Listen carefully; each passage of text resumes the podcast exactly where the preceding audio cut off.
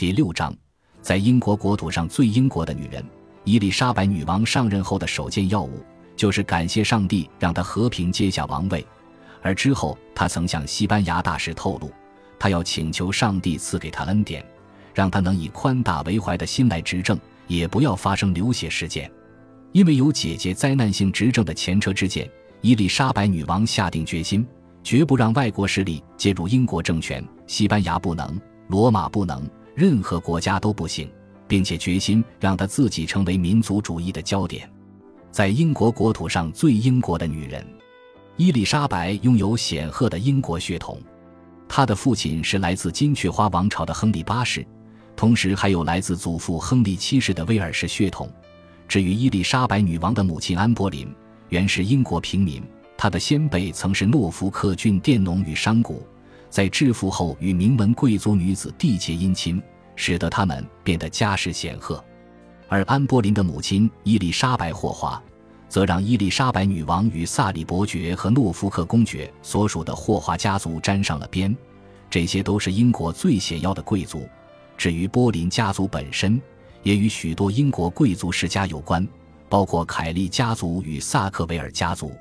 亨利八世约在1526年时与安波林开始相恋。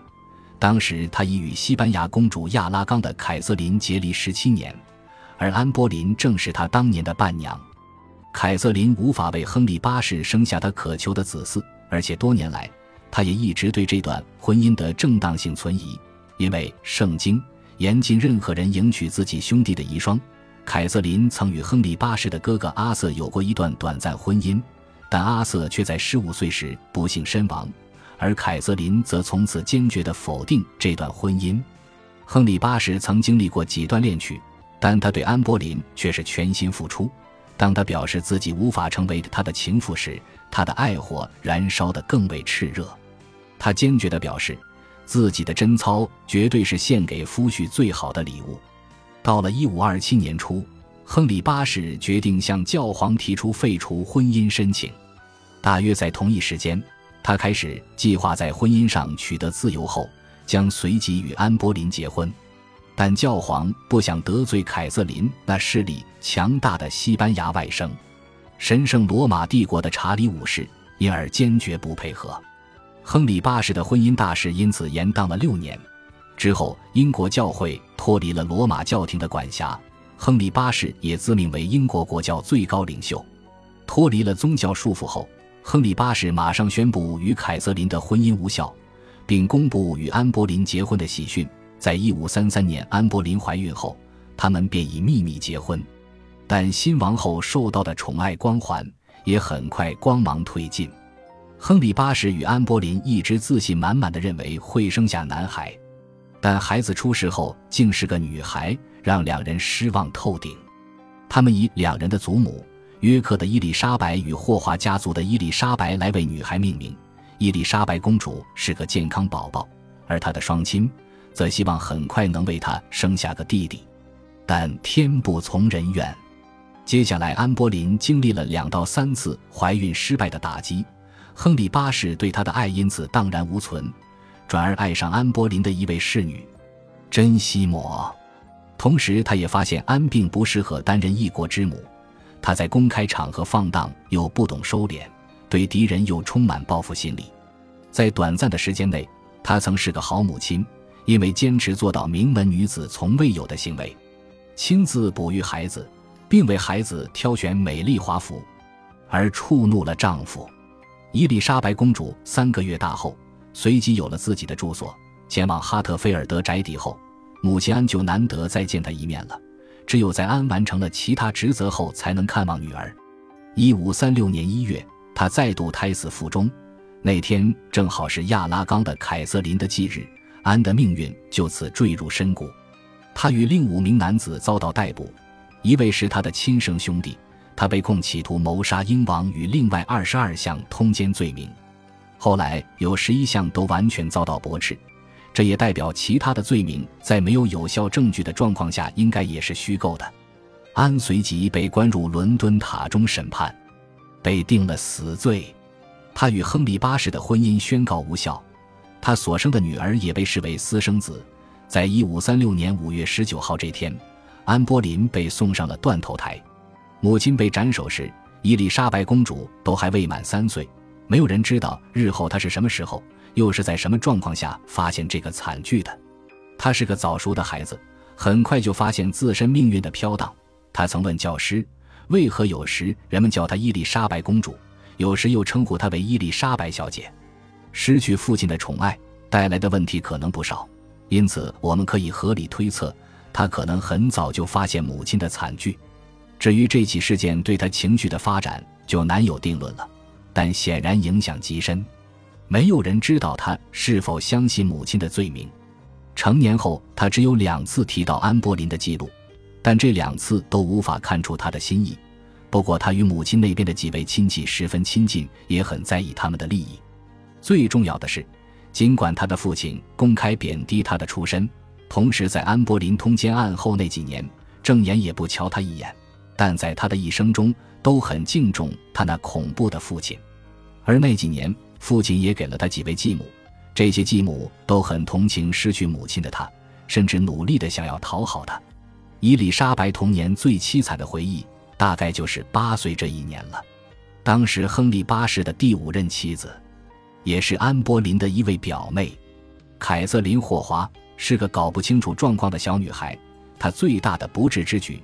就是让秘密情人偷入寝宫，据后人猜测，甚至还上了他的床。一五四一年，他的罪行曝光了，事情传入亨利八世耳中，令他痛苦哭泣，遂坚持不见凯瑟琳·霍华。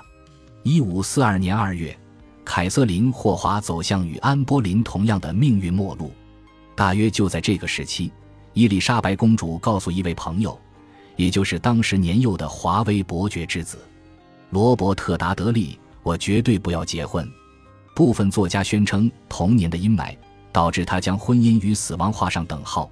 尽管没有证据可以支持这个理论，但这无疑是伊丽莎白童年中最惨淡的一段时光。凯瑟琳·霍华遭到处死的事件，让他想起了母亲悲惨命运的痛苦记忆。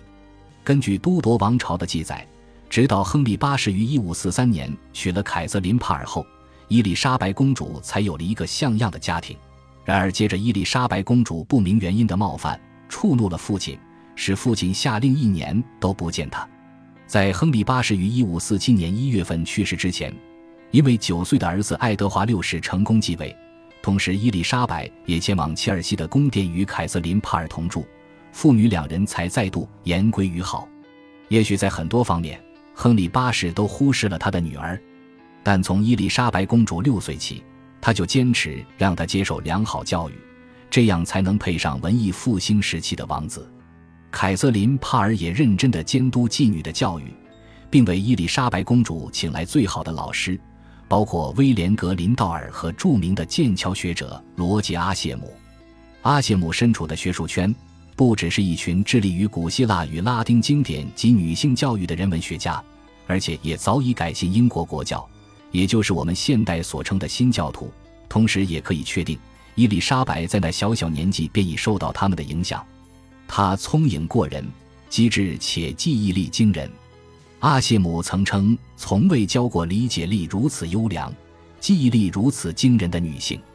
他曾热烈地表示，她的心智似乎没有一般女性的缺点，身上同时拥有贤淑又阳刚的气质。他最高兴的是，面对任何智力上的考验。她都能聪明一对。英国有许多受过教育的女性，但用最耀眼的一颗新星来形容伊丽莎白公主时，阿谢姆绝不夸张。和那个年代所有受过教育的女性一样，伊丽莎白公主受到的教导，要她在课业上表现得和男性一样稳健，还要超越自诩完美的希腊与罗马。导师为她设计的课程，依据今日的标准来说，十分折磨人。但透过这些智力上的练习，他日趋成熟，而且他还有极高的语言天分。当然，他也很爱炫耀这一点。身为一个女王，她不仅能读懂拉丁文、法文、希腊文、西班牙文、意大利文和威尔士文，而且还说得很流利。她看过希腊文版的《新约圣经》、《艾索克拉底演说集》及《索福克里斯悲剧集》等经典著作。而且他常年对哲学和历史保持浓厚的兴趣。他的一生中，每一天都会拨冗三个小时来读历史名著。伊丽莎白公主也擅长许多一般英国女性会的传统女工。青少年时期的她已经会做针线活，甚至会为自己的书绣出漂亮的缝线。阿谢姆表示，可以证明她的做工有多漂亮，以及她常常花大把时间在缝制上。从留存至今的他的许多真迹之中，他那灵巧的罗马斜体字迹便可证明他的字迹秀丽。没有什么能比他的字迹还要优雅的了。阿谢姆如是说。他也继承了父母对音乐的热爱，不但会弹鲁特琴，有极佳的鉴赏力，甚至有一副好歌喉，还会创作音乐。他也精通马术，他最喜欢的运动之一就是打猎。其他闲暇时间，他喜欢在大自然中走走，或是用十字弓练习射击。尽管在他继位之前，并没有太多机会沉浸在舞蹈的世界，但在所有兴趣之中，他最喜爱的就是跳舞了。感谢您的收听，喜欢别忘了订阅加关注，主页有更多精彩内容。